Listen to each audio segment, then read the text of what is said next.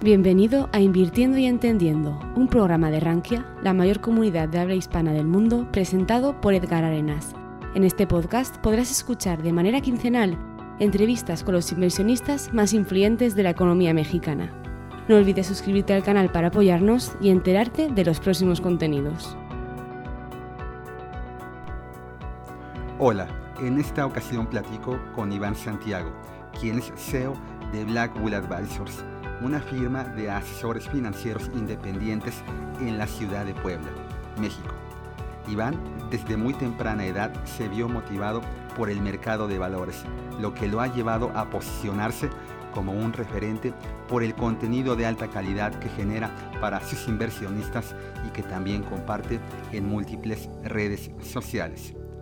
Iván, a lo largo de la charla, nos comparte sus reflexiones sobre temas como la educación financiera, su filosofía de inversión, el emprendimiento, el manejo de una compañía de inversión y la gestión de riesgos al conformar portafolios. Invirtiendo y Entendiendo es el podcast de Rankia México, que tiene la finalidad de brindarle información a los inversionistas que los ayude a mejorar su gestión patrimonial. Bienvenidos. Entender para invertir. Hola, mi Edgar, gusto en saludarte. Gracias por invitarme. Un placer estar aquí contigo y con tu audiencia. Súper. Iván, ¿cómo te involucraste en este medio? ¿Dónde empezó el amor, la pasión por el mercado de valores? Híjole, pues es desde la secundaria, mi estimado Edgar. La verdad es que nunca tuve una referencia cercana o algún familiar o amigo que se dedicara a esto. Pues yo recuerdo que en algún momento libro que se llama Un náufrago en la bolsa. Es un libro de eh, español y, un poquito metafórico, te describe cómo funciona la bolsa de valores.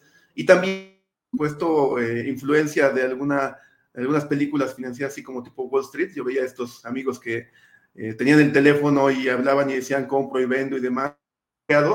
Me pareció bastante interesante y pues desde ese momento yo yo, yo estaba, pues muy, o sea, era como mi sueño este, enfocarme eh, y dedicarme a esto.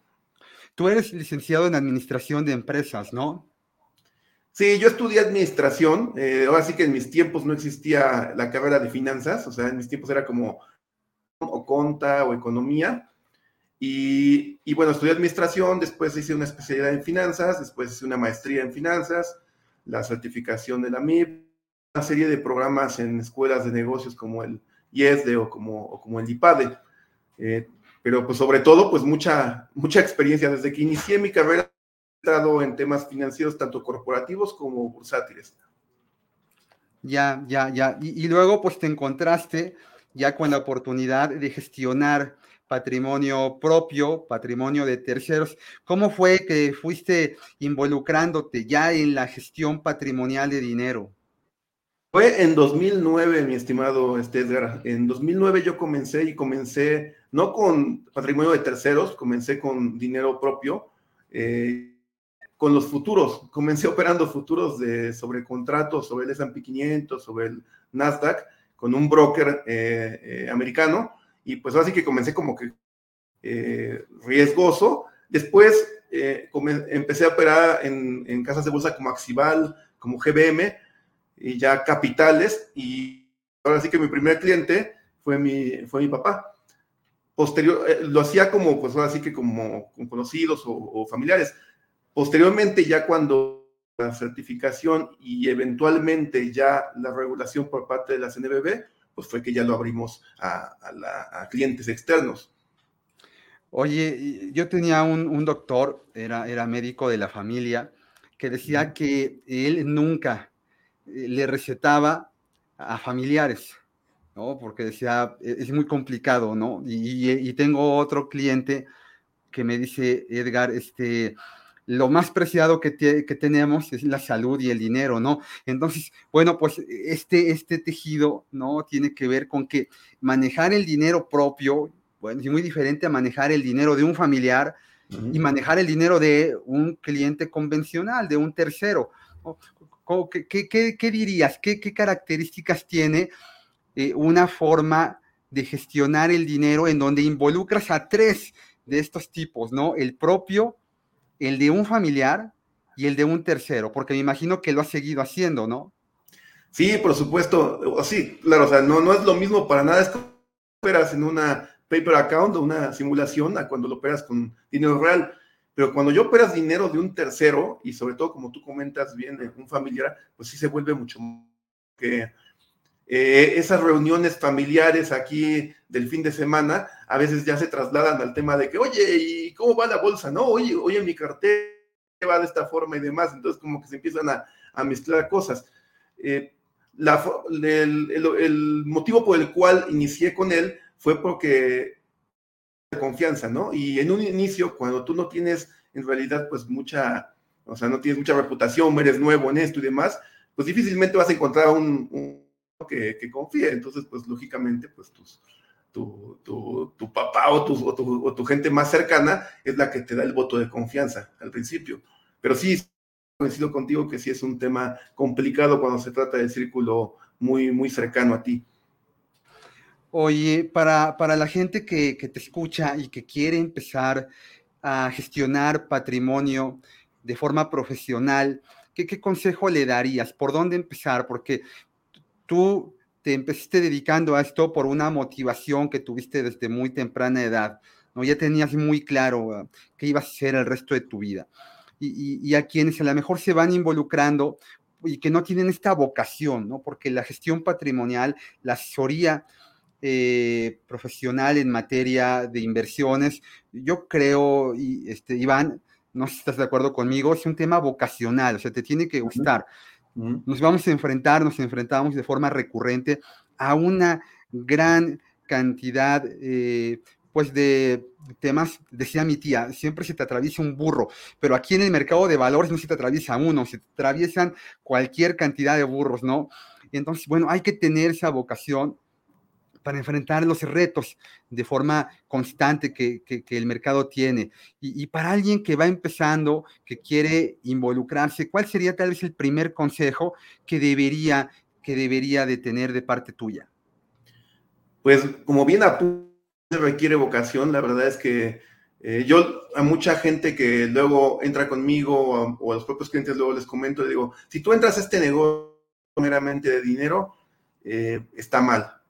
Porque, porque en realidad digo, como cuando el mercado va súper bien y las carteras van bien, pues todo el mundo te va a felicitar, todo el mundo va a estar con... Pero sí o sí van a llegar momentos en los cuales las cosas se pongan eh, difíciles y en ese momento pues va a escasear tanto eh, el tema eh, emotivo que estés como el tema también monetario. Entonces, es algo mucho más allá de una cuestión meramente financiera. Eh, yo, lo, yo, mi recomendación sería que primero se preparen mucho, o sea, que, que, sepan que sí es un tema de vocación, que es un tema de largo plazo también. O sea, yo, por ejemplo, comencé en 2009 haciendo mis pininos y todo. Sí, empecé como después manejando dinero de, de familiares, te digo, pero fue hasta 2017 que ya tuve la, el permiso por parte de la, de la autoridad para poder gestionar dinero de terceros. O sea, hay personas que se lanzan y creen que a lo mejor teniendo la MIP 3, eh, pues ya van a gestionar dinero de terceros. Es, una cuestión muy, muy, una cuestión muy regulada, porque pues habla del, justamente del patrimonio de, de, terceros. Entonces, yo diría, eh, asegúrate que tienes la, la, la vocación y la pasión, fórmate bien y, hazlo también eh, de, forma eh, completamente regulada y autorizada, porque tristemente eh, hay muchas personas que aprovechan de la mejor apalancamiento o la confianza que tienen algunos otros y sin tener las herramientas adecuadas o las licencias adecuadas, pues se aventuran en gestionar patrimonio de terceros y pues después vienen por eso los, los, este, los, los problemas financieros que al final satanizan a todo el sector, ¿no? Al final, errores que luego llegan a, comenzar, a cometer algunas personas, pues también nos afecta a todos. Entonces, creo que hay que, hay que eh, eh, tenerlo bien claro y tiene que ser un proceso bastante gradual, eh, porque también es un tema de, volumen. O sea, algunos también pensarán que empezar a gestionar dinero de terceros, pues a lo mejor ya captas dos, tres clientes a ser este, rico para nada. O sea, uno como gestor cobra un muy pequeño porcentaje de lo que gestiona, ¿sale? Entonces es un proyecto este, de largo plazo, al mismo punto. Eh, tú, tienes que tener, pues más que nada, vocación y, pasión por lo, por lo que haces. Sí, sí, y coincido contigo. Eh, en el horizonte temporal. Fíjate que es bien interesante porque el horizonte temporal es algo que tanto como gestor como que el gestionado, el inversionista debe de tener muy claro. Esto es una carrera de resistencia, no es una carrera de velocidad.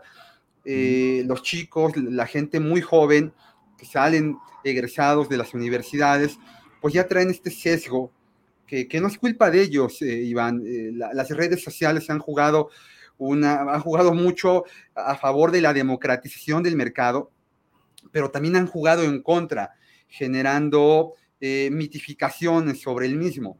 El mercado te va a volver rico de la noche a la mañana, las cosas son fáciles y son rápidas. Y pues no es cierto, ¿no? Tú ya tienes una, una experiencia ya robusta en esto y te has encontrado con que el mercado da, pero también quita, ¿no? Y en este sentido, Iván, en la experiencia que tú tienes, ¿cuál ha sido el, reto más importante al que te has enfrentado eh, como gestor? Eh, justamente la falta de cultura financiera y bursátil, la falta de, conocimiento. Hay, desafortunadamente, hay mucha información de lo que no es el mercado, muy poca de lo que realmente es. Y, esta falta de información eh, hace a la gente tomar decisiones eh, o en miedo o en avaricia. Y es que justamente estos dos sentimientos es en los cuales pues, luego se apalancan eh, algunas instituciones o algunas personas que pues no, no, lo hacen apropiadamente. Y también, como, como hay mucha carencia de, una visión de largo plazo, como tú bien acabas de comentar, en los medios, eh, pues nos hace creer que, puedes tener el santo grial y que puedes tener la receta secreta para volverte rico, ¿no? Entonces, pues, como dice, en lugar de enriquecerse lentamente, prefieren empobrecerse rápidamente, porque pues a carencia de, muchos años de, a lo mejor de estar eh, guardando dinero y luego después invertir eh, disciplinadamente y demás, de pronto eh, entran en un tema de desesperación, se encuentran con alguna publicidad engañosa donde se van a volver ricos y sin, sin indagar más al respecto, entran y pues ahí es donde vienen las, los, los, este, quebrantos o los, los fraudes. La verdad es que es muy evitar todo este tipo de cosas actualmente, pues solamente googleando. O sea, a mí me es muy eh, sorprendente cómo algunas personas luego eh, son engañadas por cuando si yo nada más googleo el nombre de la, de la persona o de la institución que, que, me, que me, con la que tuvieron el problema, desde comentarios negativos, ¿no? Y que, y que fraudes y que todo esto. Entonces es muy sencillo llevar a cabo este tipo de, de due diligence, ¿no? O de investigación previa. Pero sí, el tema de la falta de cultura eh, financiera es una barrera muy, muy importante y el tema de que, de que se cree que se, de la noche a la mañana se va a lograr objetivo. Cuando tú le muestras a la gente que en realidad la inversión empieza a generar frutos eh, de forma patrimonial, que el riesgo en el mercado se emite tiempo, y cuando tú le muestras en realidad, pues que a lo mejor no son los 100% que ellos creen al año, ni los 200% que ellos creen al año, sino en realidad el mercado ha pagado el 10% pero que, eh, que, tú vas a formar un patrimonio con el paso de los años, mucha gente como hasta que hasta se decepciona, ¿sale? Entonces, como que eh, eh, poder educar a, las personas en ese sentido, pues es justamente como que la principal barrera para mí.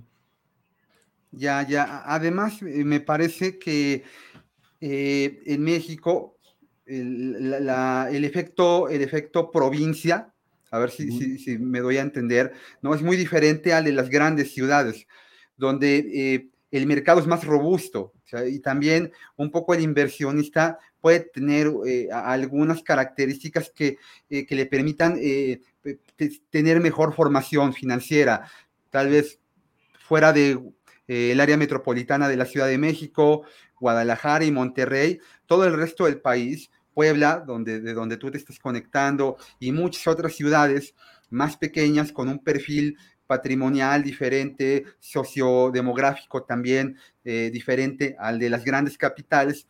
Eh, es, un, es, un, pues es un entorno en, en el que eh, trabajar como asesor financiero tiene retos adicionales. Totalmente de acuerdo, pues para muestra es que nosotros en todo el estado somos los únicos que operan bajo esta regulación. Eh, de asesor en inversiones independientes. una figura que ya tiene sus años y que, y que actualmente la encontramos pues mayormente, como tú dices, en Guadalajara, Monterrey o Ciudad de México. Acá, pues la verdad es que, y sobre todo el, perfil de, pues justamente de la, de la, de la gente en ciudades como la, como la mía, pues luego es conservador, ¿no? Y, y, sí, justamente lo que comentas, pues tiene menos, menos herramientas, menos, eh, eh, menos opciones eh, reales en cuestión de, inversión pues, para poder tener un, mejor una mejor, una mejor evaluación.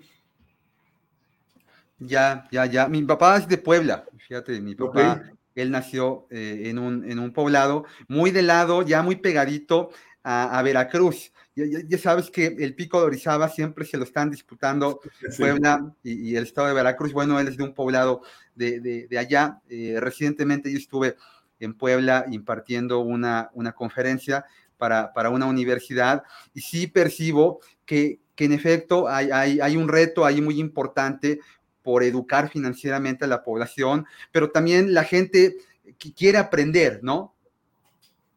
Sí, ha cambiado bastante, justamente esta, este tema de la educación financiera y este, este tema de las, de las inversiones, de unos años para acá, como que ya ha cambiado. O sea, la verdad es que yo, por ejemplo, también, eh, pues me ha tocado pláticas en, en, básicamente, pues todas las universidades de acá de la, de la ciudad y doy clases en, en, en. Entonces, sí veo cómo este, tanto las carreras como que ya están eh, mucho más involucradas en este tema financiero bursátil, como, la, como los jóvenes también ya eh, a veces me sorprende, luego me preguntan por cosas como muy, como más sofisticadas, ¿no? Luego me preguntan por pues, algún tema de criptos, o me preguntan por algún tema de, este, de, pues, de algún ETF apalancado, que en la vida me iba a preguntar eh, alguien, pero creo que pues también justo la, el, acceso a, los, a, las redes, el acceso a Internet y demás, pues como que ha más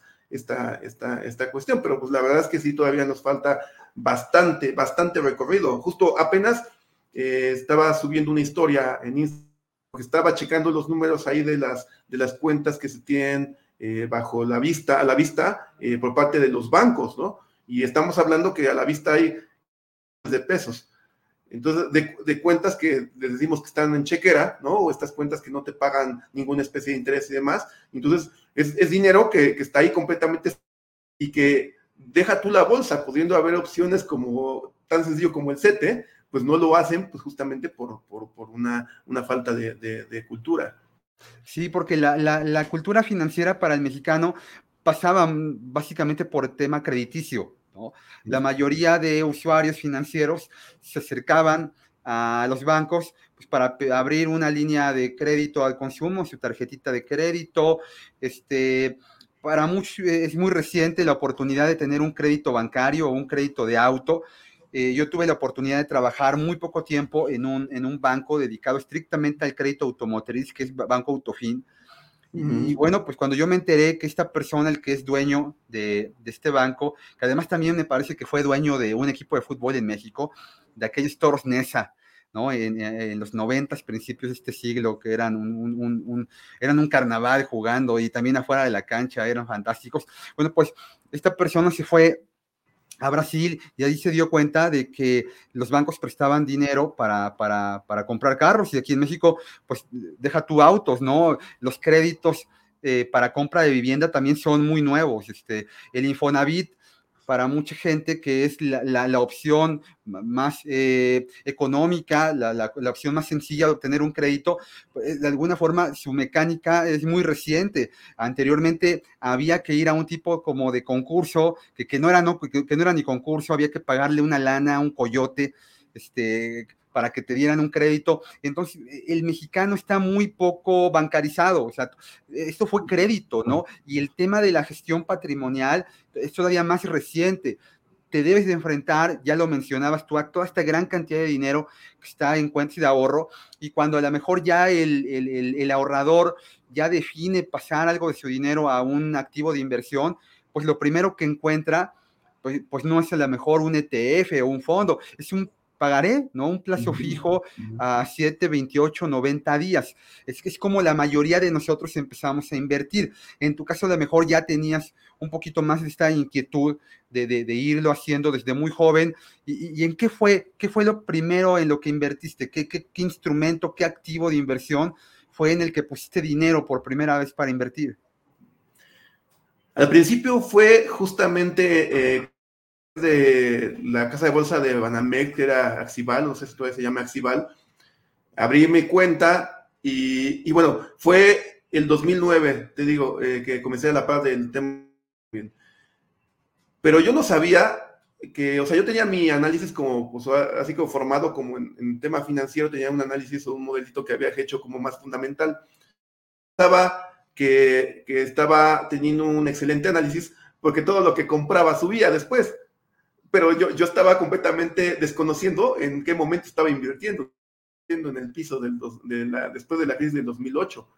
Entonces, pues naturalmente yo compraba, o sea, lo primero que compré fue Cemex, me, acuerdo. Entonces compraba acciones mexicanas y, y después veía que unas semanas después pues trepaban 15%, 20% y demás. Y yo decía, bueno, pues que soy un genio. hasta, hasta me decía mi papá, oye, como que tienes un don para esto, pero bueno, obviamente ya con el paso del tiempo me di cuenta que como dicen, en un mercado alcista, pues todo mundo, todo mundo es, es, genio. Pero sí fue justamente en acciones mexicanas la primera, la primera inversión que yo, que yo realicé. Ya, ya, ya, sí te tocó una parte del ciclo en donde pues todo, todo mundo ganaba. Eh, eh, eh, me parece que fue a finales de la década de los setentas en donde en Estados Unidos a un changuito, eh, a un, a un simio, le dieron unos eh, dardos y en un target eh, pusieron acciones, los nombres, los tickets de, diferentes acciones. Entonces pusieron al changuito a, tirarle y, y, el changuito acabó teniendo en los primeros meses un retorno mayor que casi más de la mitad de los gestores profesionales. Este, Es que en un mercado en donde eh, hay crecimiento, este, pues está un chango. Puede ganar dinero, ¿no? o sea, eh, a, lo que nos enfrentamos los gestores es me parece que más allá de sacarle provecho a los buenos momentos, es enfrentar eh, las complicaciones del mercado, ¿no? Es correcto, estoy totalmente de acuerdo. Y de hecho, con el paso de los años, mi, tesis y mi estrategia de inversión ha cambiado drásticamente. La verdad es que un inicio, pues sí comenzaba como, como, mucha gente que, comienza en este sector eh, buscando el stock picking y buscando el trading de corto plazo y demás. Yo veía, yo leía en un inicio, pues gestores, ¿no? Como, este, como Buffett o como Soros o como gente así, que decía que era un juego que se tenía que ganar eh, jugando a la defensa, a la, defensiva, ¿sale? Que tenías que, eh, pues, eh, priorizar el asset allocation, el management, ¿no? La gestión de riesgo y demás.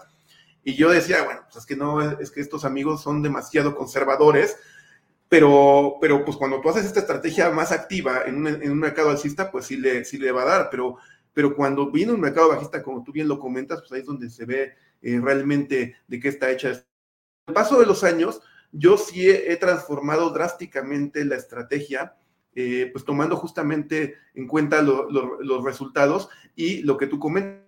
Solamente retailers o, inversionistas pequeños no baten el S&P 500 o el, benchmark, sino incluso eh, gestores profesionales. Entonces, hace trabajo eh, arduo en cuestión de autocrítica, porque no, es muy complicado que uno se, como que se critique y diga, o sea, normalmente decimos, no, pues lo, hacemos muy bien y todo.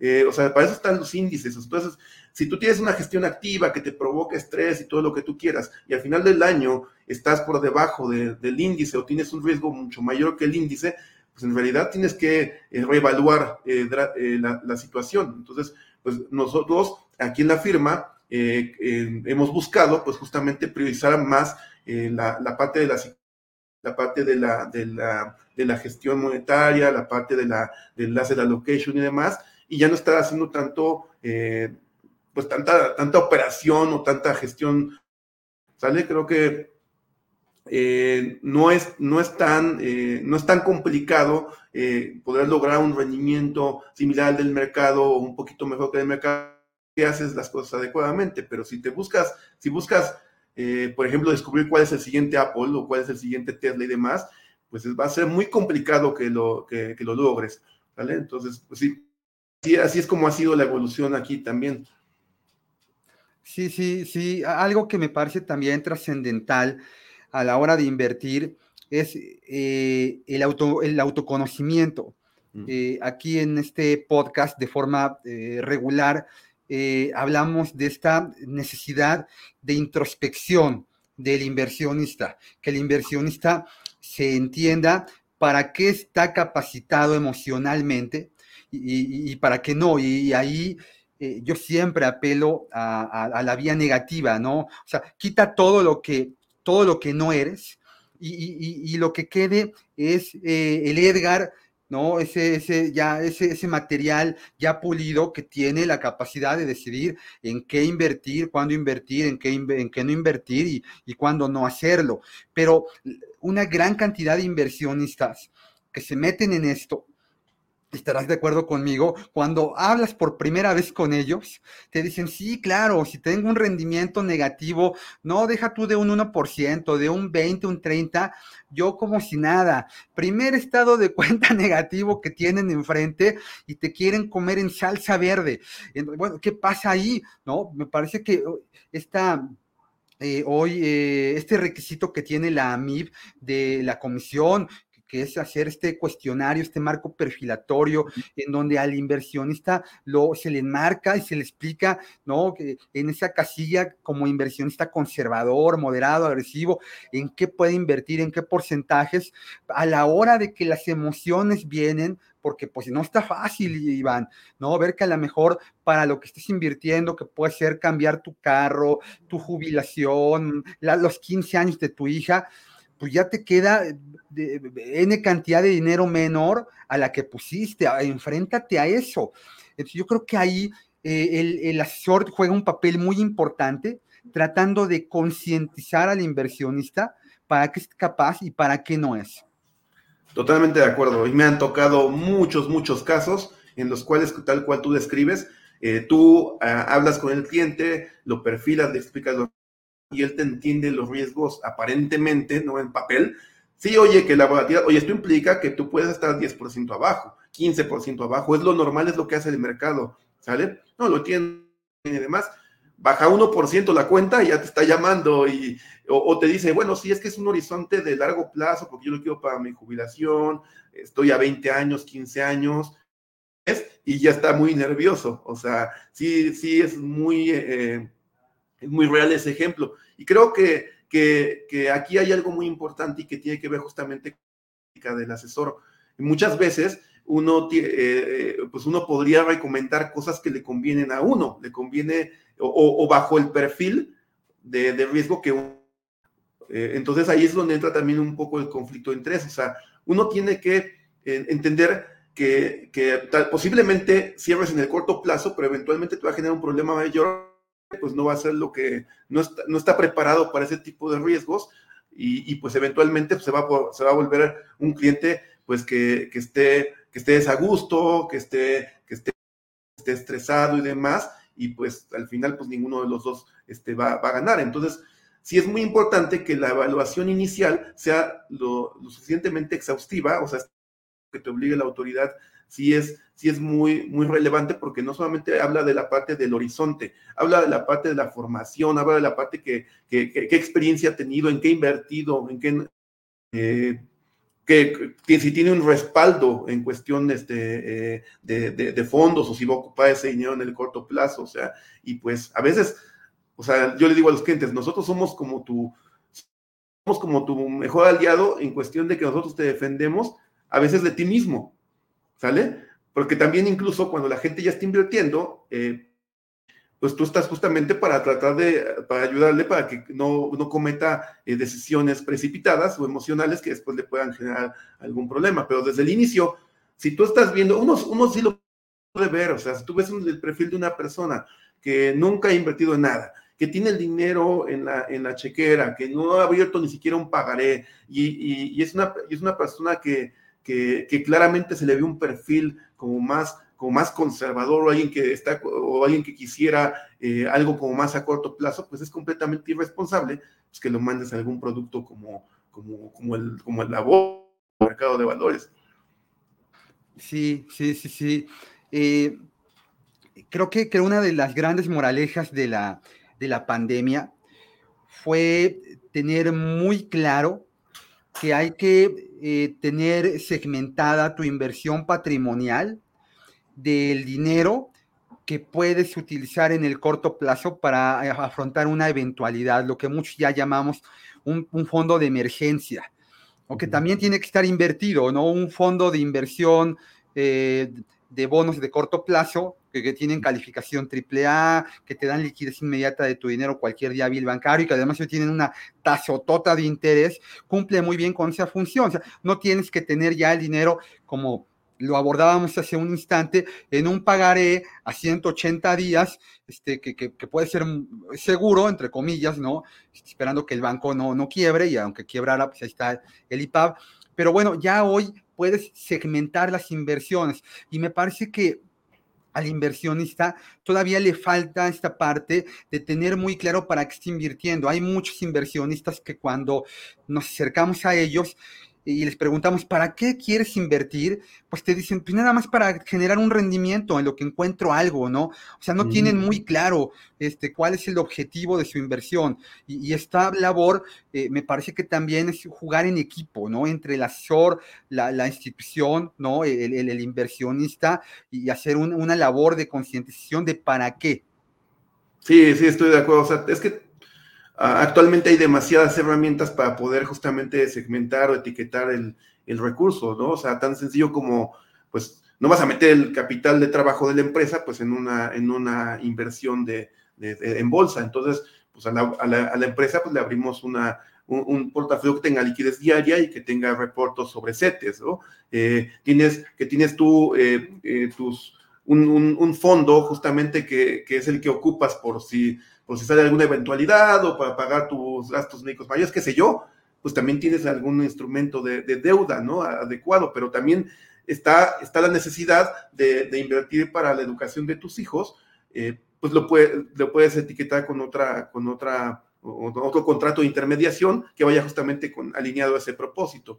Entonces, sí, o sea, a lo mejor muchas personas creen que cuando invierten todo tiene que entrar en el mismo pool con el mismo, con el mismo instrumento, pero justamente porque, porque hace falta la, la, asesoría, ah, la asesoría adecuada. Entonces, yo creo que muchos, a falta de esa asesoría y a falta de ese conocimiento, dicen, pues no, mejor no lo, mejor no lo muevo y lo mantengo ahí en, el banco y no hago nada, ¿no? Y, así se pasa el tiempo y pues bueno, ya después después este, se dan cuenta que de todo, de todo lo que dejaron pasar por, por, no, por no actuar tú te puedes etiquetar como un buen inversionista, ¿no? Porque te dedicas a esto.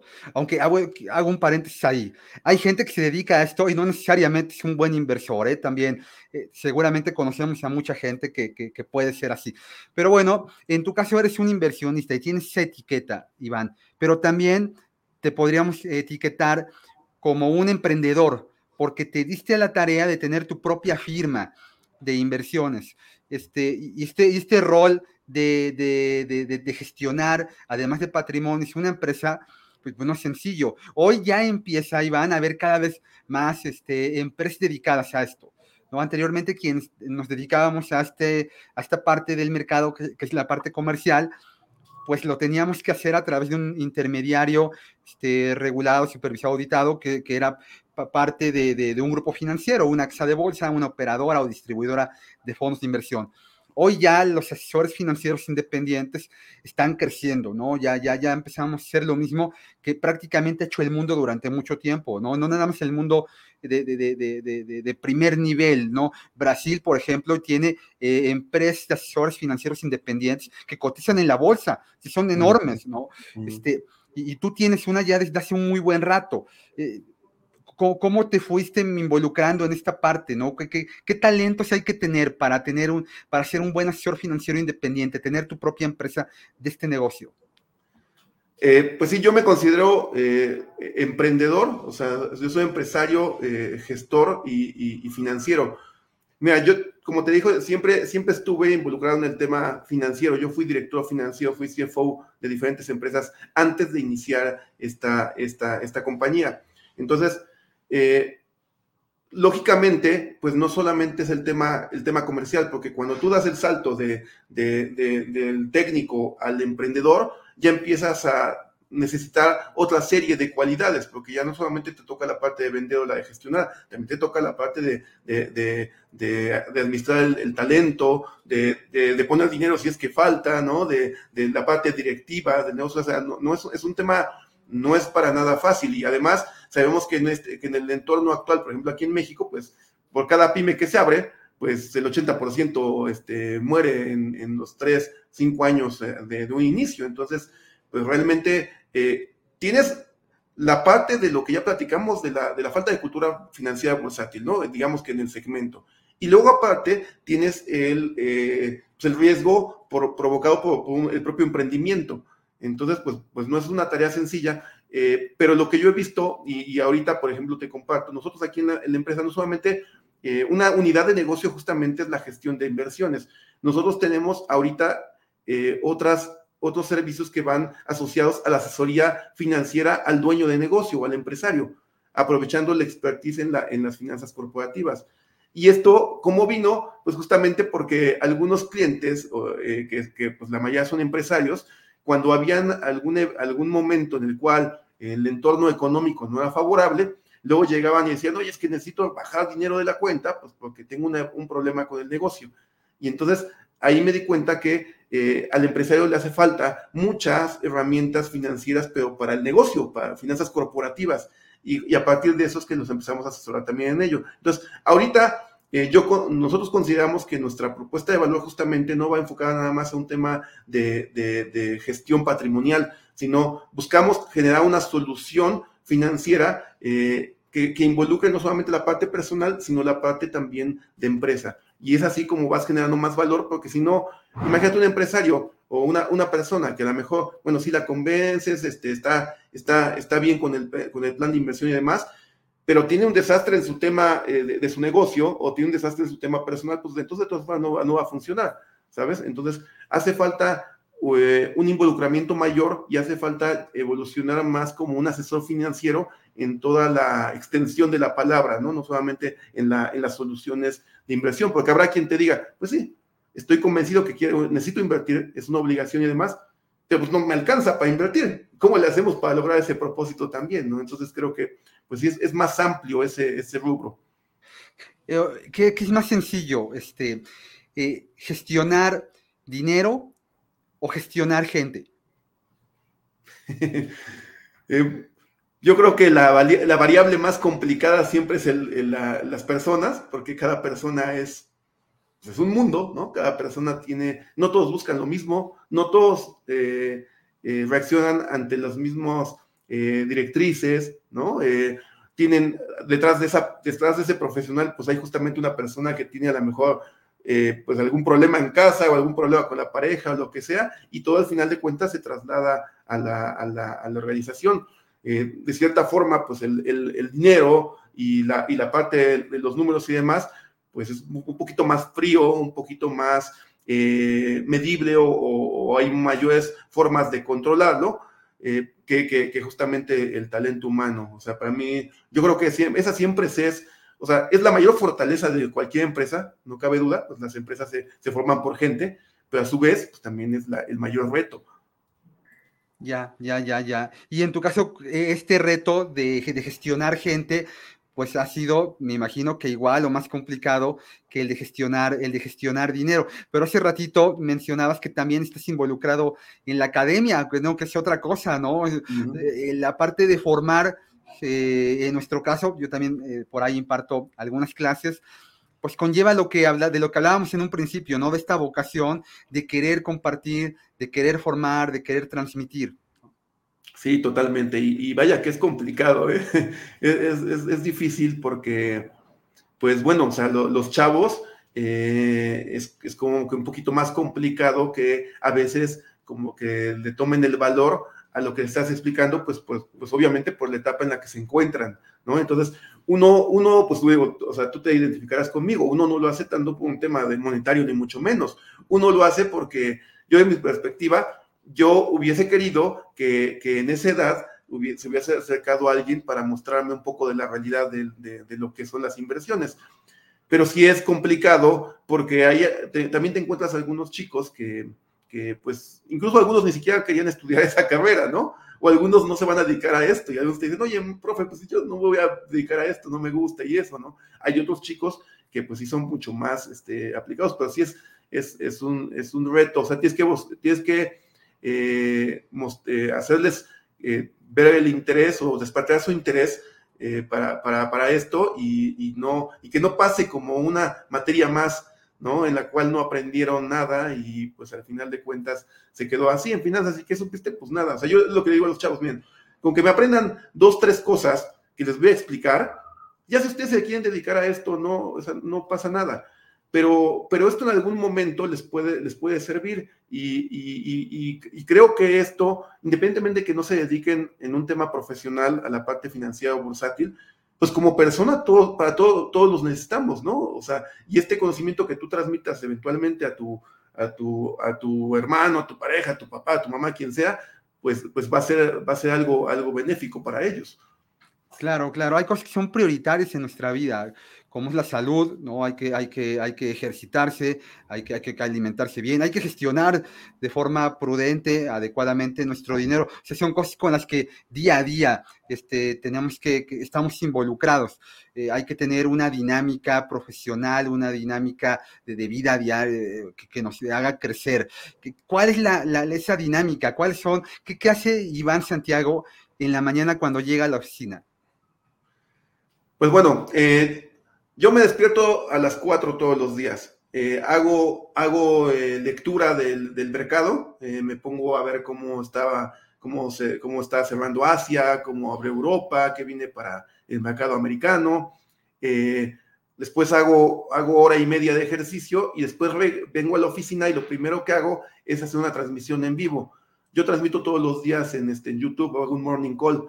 Y entonces, todos los días, más o menos 30, 40 minutos, eh, hablo del mercado justamente. Va dirigido eh, principalmente a clientes, pero también está abierto pues, a básico cualquier persona que quiera, que quiera aprender un poco más de esto. Entonces, pues todos los días es algo diferente, pues tú sabes que tú que estás también en el, en el mercado, sabes que cada día es una historia distinta, cada día es un aprendizaje diferente, ¿sale? Entonces, posterior al, morning call que hago, eh, pues ya veo temas de la, de la oficina, o sea, tengo, tengo, acá somos un equipo de, de 15 personas, eh, divido mis tareas entre cuestiones administrativas, entre cuestiones comerciales, entre cuestión de, cuestiones de gestión de cartera. Eh, o sea, así es como lo voy partiendo, que si tengo que visitar algún cliente, lo que sea, y pues obviamente pues también da seguimiento a lo que, a lo que, va, a lo que va haciendo el, el equipo. También, también busco darme un espacio para poder compartir mucho contenido en redes, porque creo que ahorita esta herramienta que tenemos justamente, que son las redes sociales, pues, o sea, son una super oportunidad, pues, para poder llegar a más personas y, pues, poder compartir las cosas que, que realmente, este, eh, funcionan en el mercado o, o, de, nosotros que tenemos realmente experiencia en esto. Claro, claro, mucho de nuestro trabajo transita por dar una, una visión del mercado lo más objetiva dentro de nuestras capacidades, porque es imposible ya hoy en día eh, gestionar el, volumen de información que además camina, no camina, corre, vuela a una velocidad demencial. Eh, pues yo me acuerdo que cuando yo empecé en esto, Iván, ya hace mucho tiempo, casi al principio de siglo, ya suena muy feo, o sea, pues sí, en el año 2000, ¿no? Ya hablamos de hace casi 24 años, wow. pues era, era, era diferente, ¿no? En la mañana también este, había un tipo de, de, de, de llamada, nada más que ahí, fíjate, llegaba el director de la, de la institución y se subía literalmente, ponía los pies arriba de un escritorio y, con un megáfono él leía, leía para todos los que estábamos allí en el piso, eh, pues, pues, las noticias más importantes. Entonces nos daban luego una hoja impresa en blanco y negro, en donde todavía una del, uno de los primeros renglones señalaba pues, lo que al mexicano le interesaba en aquel momento, que era el precio de la mezcla mexicana de petróleo y el tipo de cambio. Todavía el tipo de cambio, pues es una, es algo que, que, nos importa mucho, ¿no? Cada vez le, le, le, empezamos un poco a prestar menos atención, ¿no? Ya vemos que hay otras variables también muy importantes en la economía a las que les tenemos que prestar, pues, este, mucha atención. Pero, pero bueno, hoy ya la cantidad de información que, hay es, es, enorme. Ahorita tú hablabas de que es muy importante el utilizar las redes sociales. Y ahí hay una gran oportunidad, pero también hay grandes riesgos, ¿no? Sí, totalmente, porque pues abunda también mucha información eh, falsa. Entonces, pues, eh, sobre todo porque, como lo que comentaba hace un momento, o sea, las decisiones de dinero, pues normalmente las tomamos ya sea con un tema de miedo o un tema de avaricia. Entonces, eh, hay muchos, hay, mucha información que luego se publica con un sesgo, ¿no? De, pues ya sea de espantar a la gente con un objetivo, ¿no? De que, oye, mira, ahí viene el lobo, ahí viene el lobo, ten cuidado, se convierte la economía, no sé qué, pues yo te voy a rescatar, ¿no? Yo te voy a dar la solución. O bien, la otra parte de que, oye, eh, eh, cómprame este curso y vas a ser millonario, o, cómprame esta estrategia y, o, invierte conmigo y vas a ser rico, ¿no? Entonces, eh, sí se ve justamente esta, pues esta abundancia de información en el sentido de que yo, por ejemplo, cuando, cuando, me, cuando me despierto, luego ya hay clientes que me están compartiendo alguna liga de alguna noticia que vieron o algún, o algún, algún artículo que leyeron y, y pues antes pues obviamente no se veía para nada esto. Digo, hace varios años pues bueno, como las películas, tenían que esperarse hasta el otro día para ver la, el periódico, a ver cómo había cerrado el mercado, ¿no? A ver qué es lo que había, qué es lo que había pasado. Pero pues ahorita pues ya todo, todo, todo en tiempo real. Antes la diferencia era justamente obtener la información. Ahora la diferencia es cómo disiernes esa información, cómo, qué, qué tipo de decisiones tomas y, qué información sí realmente es valiosa y qué información tienes que descaratar. Sí, sí, hay que tener un ojo al gato y el otro al garabato, ¿no? Hay que tener un ojo a la información, otro al inversionista. Oye, Iván, eh, nos dedicamos eh, a ser asesores, pero, pero pues nuestro negocio es vender, ¿no? que, que, también me parece que el asesor financiero es muy especial, ¿no? Porque tiene que ser, tiene que ser un buen lector, tiene, tiene que ser emocionalmente muy inteligente para, para, para saber enfrentar los momentos complejos de mercado y ayudar llevar de la mano a su inversionista para que él también los transite. Y, hay que tener un ojo al gato y el otro al garabato, ¿no? Somos vendedores. ¿Cuál es el límite que un, un, buen eh, asesor bursátil debería de tener? ¿Cuántos clientes debería de tener? ¿Podemos atender 100, 200, 1000? ¿Dónde, ¿Dónde crees tú que es el óptimo para que un asesor pueda prestarle la, atención necesaria a, la gente que ya confió en él?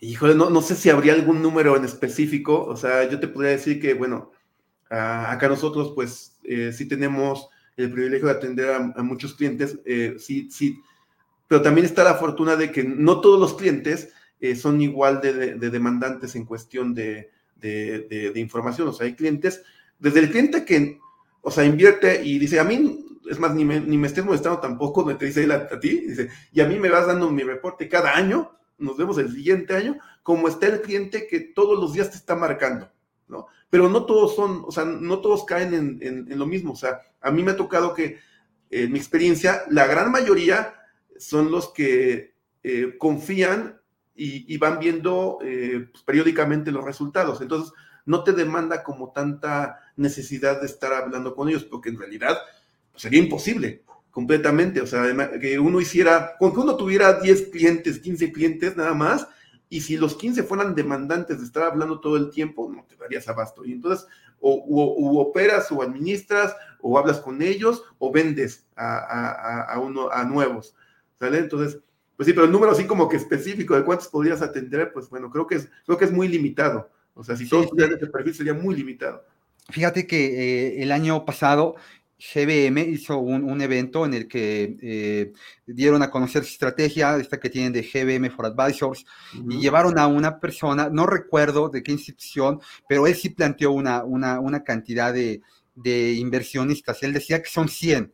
O sea, que ya a partir de ahí eh, empieza a haber complicaciones para, para el asesor. bueno, en efecto, puedes tener 10 y si los 10 quieren que diario les estés marcando, pues ya, no, no te vas a dar abasto. Aunque me parece que el, inversionista patrimonial, cuando ya lo ayudaste a tener muy claros sus objetivos y todo lo que hablamos, pues tendría que ser poco demandante, ¿no?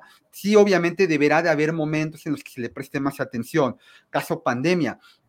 Este, yo me acuerdo que, que durante la pandemia, o sea, yo, yo entendía a la gente, o sea, la gente no nada más me hablaba para preguntarme sobre su inversión, se te descosían y decían, oye Edgar, y si algo me pasa, pues te voy a encargar, por favor, mira mis hijos, mi esposa. Entonces, pues ya era una llamada que, que no nada más era de mercado, ¿no? Ya era una llamada que transitaba por, por muchos temas emocionales, personales. Había gente que se te confesaba ahí literalmente por teléfono, por, por videoconferencia, y era, eh, podía durar ya horas, con, una persona. Y yo lo que decía, bueno, ¿y cómo, cómo, le voy a dar atención a tanta gente?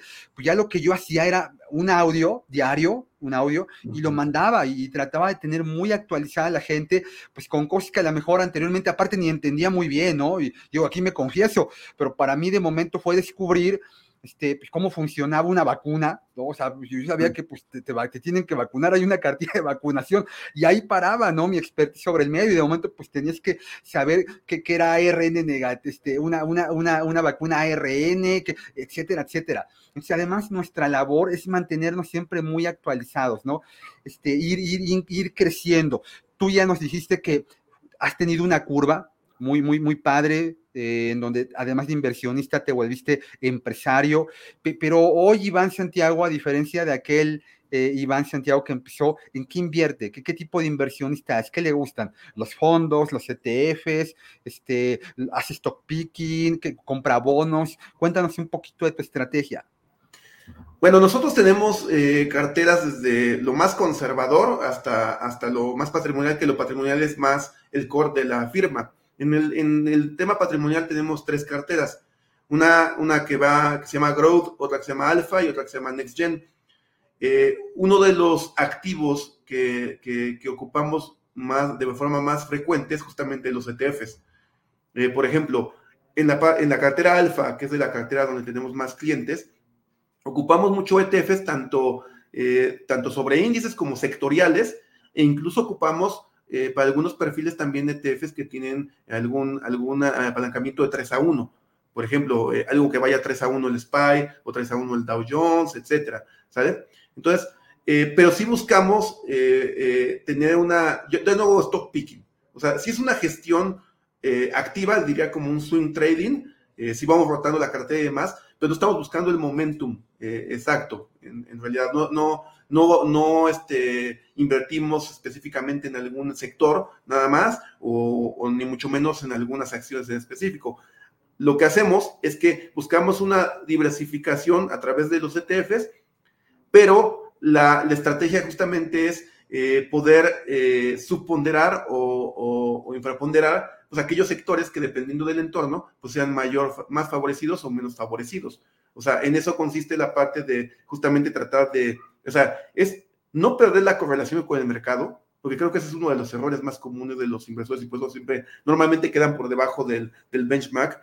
Tienes que tener una correlación con el mercado, eh, pero tienes que, tienes que buscar eh, aquel diferenciador en cuestión de la ponderación respecto a los sectores que te pueda dar ese alfa o ese, o ese rendimiento dos puntos, un punto, ¿no? Mayor que el S&P 500 o que el, benchmark y con eso ya lo, ya lo logras. O sea, es, importante la parte de la, de la, por ejemplo, la gestión monetaria, es importante la parte de la, de la liquidez, pero, pero sí, ya no, no, no nos metemos en un tema de estar haciendo trading intradía, ni estar haciendo este, trading de muy corto plazo y obviamente hay skin in the game en tu, en tu portafolio, o sea, en lo, que, eh, en lo que tú gestionas para tus inversionistas, para tu firma, es donde pones tu dinero, ¿no? Correcto, sí, sí, totalmente, totalmente. No, yo les enseño a los clientes, mira, yo, o sea, yo tengo acá el eh, pues, patrimonio, tengo acá eh, familia, amigos, o sea, los chicos que trabajan conmigo tienen inversiones también en los portafolios.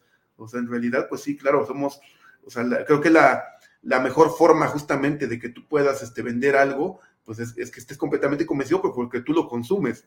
¿no? Si no, claro, claro. Caleb dice, cuando hables con alguien de inversiones, no, no le preguntes en qué invertir, pregúntale en qué está invertido. Totalmente, sí, totalmente de acuerdo. Este, eh, lo veo de la misma forma. Y, luego, retomando un poquito lo que comentabas tú hace un momento, en cuestión de, de, cuánta gente puedes atender y todo esto, sí nos ha ayudado mucho, por ejemplo, a mí me ayuda mucho la, eh, la, parte de que pues tengo asesores acá, que obviamente pues también tienen este, clientes, esto te ayuda mucho, pero aparte, eh, la cuestión justamente de las transmisiones, que es algo que te ayuda justamente a, estar dando la información eh, a, los clientes, o sea, te adelantas, ¿no? Te anticipas, ¿sale? O la parte de, por ejemplo, de que el cliente tenga la posibilidad de ver su cuenta 24/7. Tiene transparencia absoluta. Entonces, tú le, tú le estás eh, todos los días informando y digiriendo o digiriendo los eventos que él ve en el entorno económico financiero, él tiene acceso a, la, a, la, a, su, a su cuenta todo el tiempo, él recibe reportes también y aparte tiene un asesor, pues, pues se, se, facilita mucho más el trabajo. Estoy de acuerdo contigo con la parte de que cuando son algunas, algunos eventos como, o coyunturas como la pandemia, pues ahí sí se incrementa drásticamente y es completamente entendible. Yo cuando fue la pandemia, o sea, me la pasaba hablando hasta, el, hasta, la, hasta las 12 de la, de la mañana, ¿no? O sea, hasta la madrugada te la pasabas hablando con gente, pero era completamente entendible completamente entendible que la gente, algunos pensaban que pues ya era casi, casi la época zombie, ¿no? Y que se iba a acabar la economía y todo esto. Sí, sí, sí. Normal. Qué, buen susto nos pegamos, pero mira, aquí estamos, ya, ya se van a cumplir ya cuatro años, ¿no? O sea, de, que, de que todo empezó, yo me acuerdo que cuando la, la pandemia, pues eh, recién se empezaba a escuchar de eso, pues era una eran noticias, ¿no? Memes incluso, que, que veíamos que llegaban de China y bueno, pues eh, la globalización es lo que, lo que va orillando, ¿no? A que todos estemos tan interconectados. El estar aquí hablando y que tanta gente nos escuche, pues me parece que, además es un privilegio. Y, bueno, eh, ya vamos terminando, ¿no? Esta hora de grabación y siempre al, invitado me gusta preguntarle por, por, algún libro o algunos libros que, le hayan sido de utilidad eh, en su formación como inversionista y que, y que él nos lo comparta para que quienes lo escuchan, pues también tengan esta oportunidad de aprender a través de lo que tú aprendiste.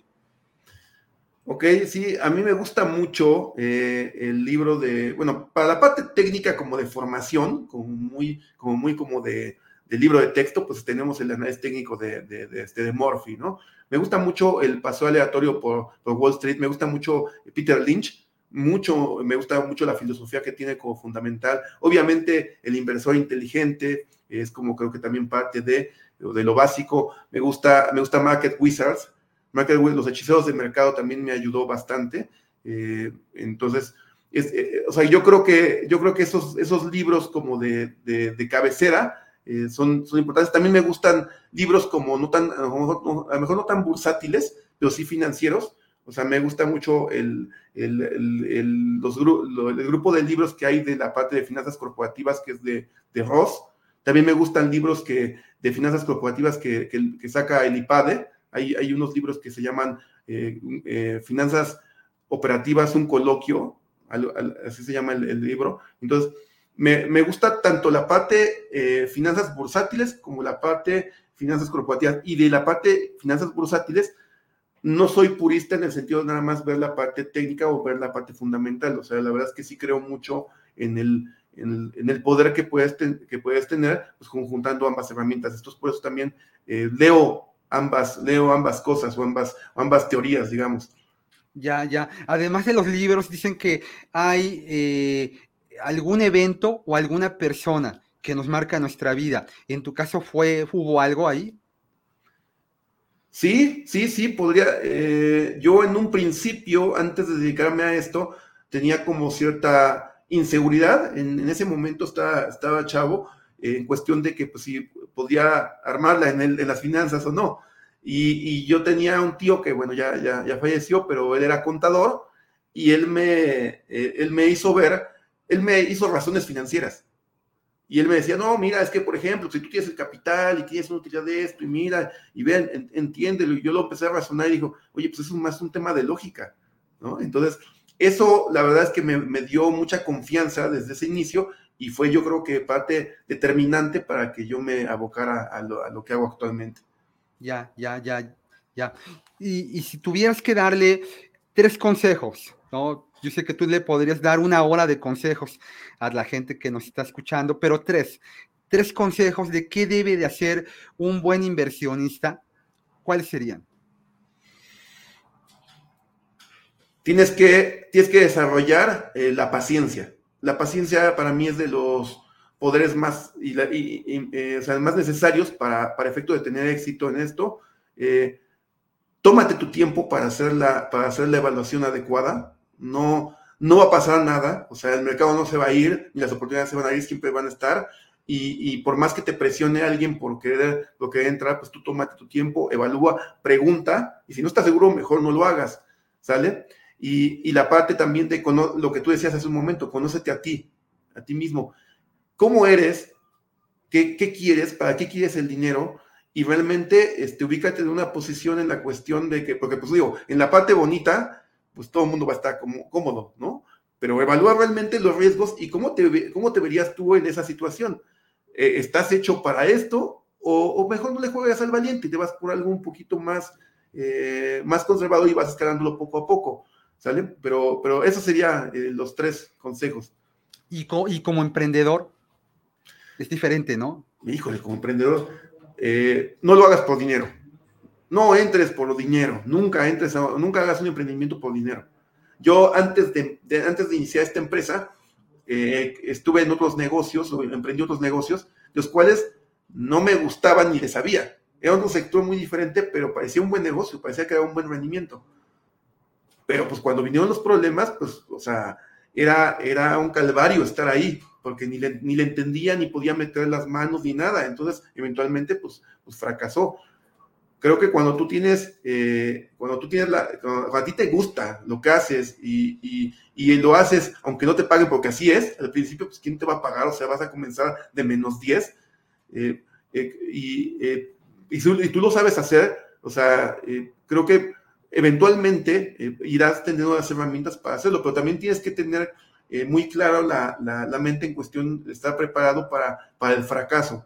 Es muy normal que lo que tú formulaste en tu Excel, que yo creo que, yo digo siempre digo que en el Excel todos somos genios, ahí la corrida financiera siempre sale a todo dar, pero ya cuando sales, eh, te encuentras con algo completamente diferente y tienes que tener esa capacidad de adaptarte y escuchar al mercado. No es lo que yo creo que va, que va a consumir el cliente, sino es lo que el cliente quiere. Y si lanzo algo y no gusta, tengo que tener la capacidad de, de adaptarme y de reevaluar pero algunas personas se, montan en su trinchera y así, y se hunden con el barco eh, porque no escuchan justamente al, mercado. Sí, sí, eh, me, parece que hay, hay, hay un sesgo que, que, en la parte de la academia, también en la parte de la familia, eh, estamos generando, ¿no? Que es que siempre les estamos hablando de éxito. O sea, las redes también juegan mucho a favor de esto, ¿no? Siempre está el caso del chico que dejó la escuela y que se fue a, hacerse un emprendimiento y que ya es multimillonario y se quedó con una supermodelo y sale en fotos con un, en un carro italiano, ¿no? Fantástico, este, descapotado. Pero ese es un garbanzo a libra. Este, a veces eh, creo que, que los baños de realidad son los que más te dejan, hablarle a los chavos de que, de que en el mundo nada más hay un Mark Zuckerberg, hay nada más un Elon Musk, hay un Bill Gates, no, no todos, y me gustaría ¿no? que, que toda la gente que, que, tenemos ahí en el aula pudieran serlo, pero no lo van a hacer. Y hay que, hay que decirles esa realidad. La vida para la mayoría de nosotros va a ser un constante trabajo arduo, un constante preparación, va a ser enfrentarnos a muchísimos fracasos para tener, para tener un éxito. Hay, hay un técnico eh, de fútbol, soccer, que se llama Marcelo Bielsa, este, que, que habla del éxito como, como, un, como, como un accidente. Lo importante es tratar siempre con pasión, de, jugar lo mejor que puedas y eventualmente en algún punto vas a ganar, pero, pero para llegar a ese punto vas a tener que perder muchas veces. Y, bueno, esto me parece que, que, entre los más jóvenes pues, pues, no se ve tanto, ¿no? Ellos tienen otra idea de, del éxito, lo que hablábamos, va a ser rápido, va a ser, va a ser fácil. Y pues no, Iván, a ti te costó mucho tiempo, ¿no? Mucho trabajo, muchos sacrificios, el estar aquí hoy, el tener tu empresa, el tener esta exposición que tienes. Yo te veo en redes muy seguido y me parece que lo que compartes siempre tiene mucho valor. Este, no es el tipo de material que, que a lo mejor vende, ¿no? El, el, consejo millonario, no, no lo es, ¿no? Es otro tipo de, que, que, que, te deja mucho más. Y yo eh, Iván, te quiero agradecer muchísimo el tiempo que le has dedicado a este, a este podcast. Ya para ir concluyendo, pues yo, yo lo que te quiero preguntar es, este, ¿qué, qué, qué no, no qué tiene que hacer alguien? ¿Qué no tiene que hacer alguien ¿Qué no tiene que hacer alguien para tener una inversión exitosa? ¿Qué no tiene que hacer alguien? Eh, buscar, buscar el santo grial.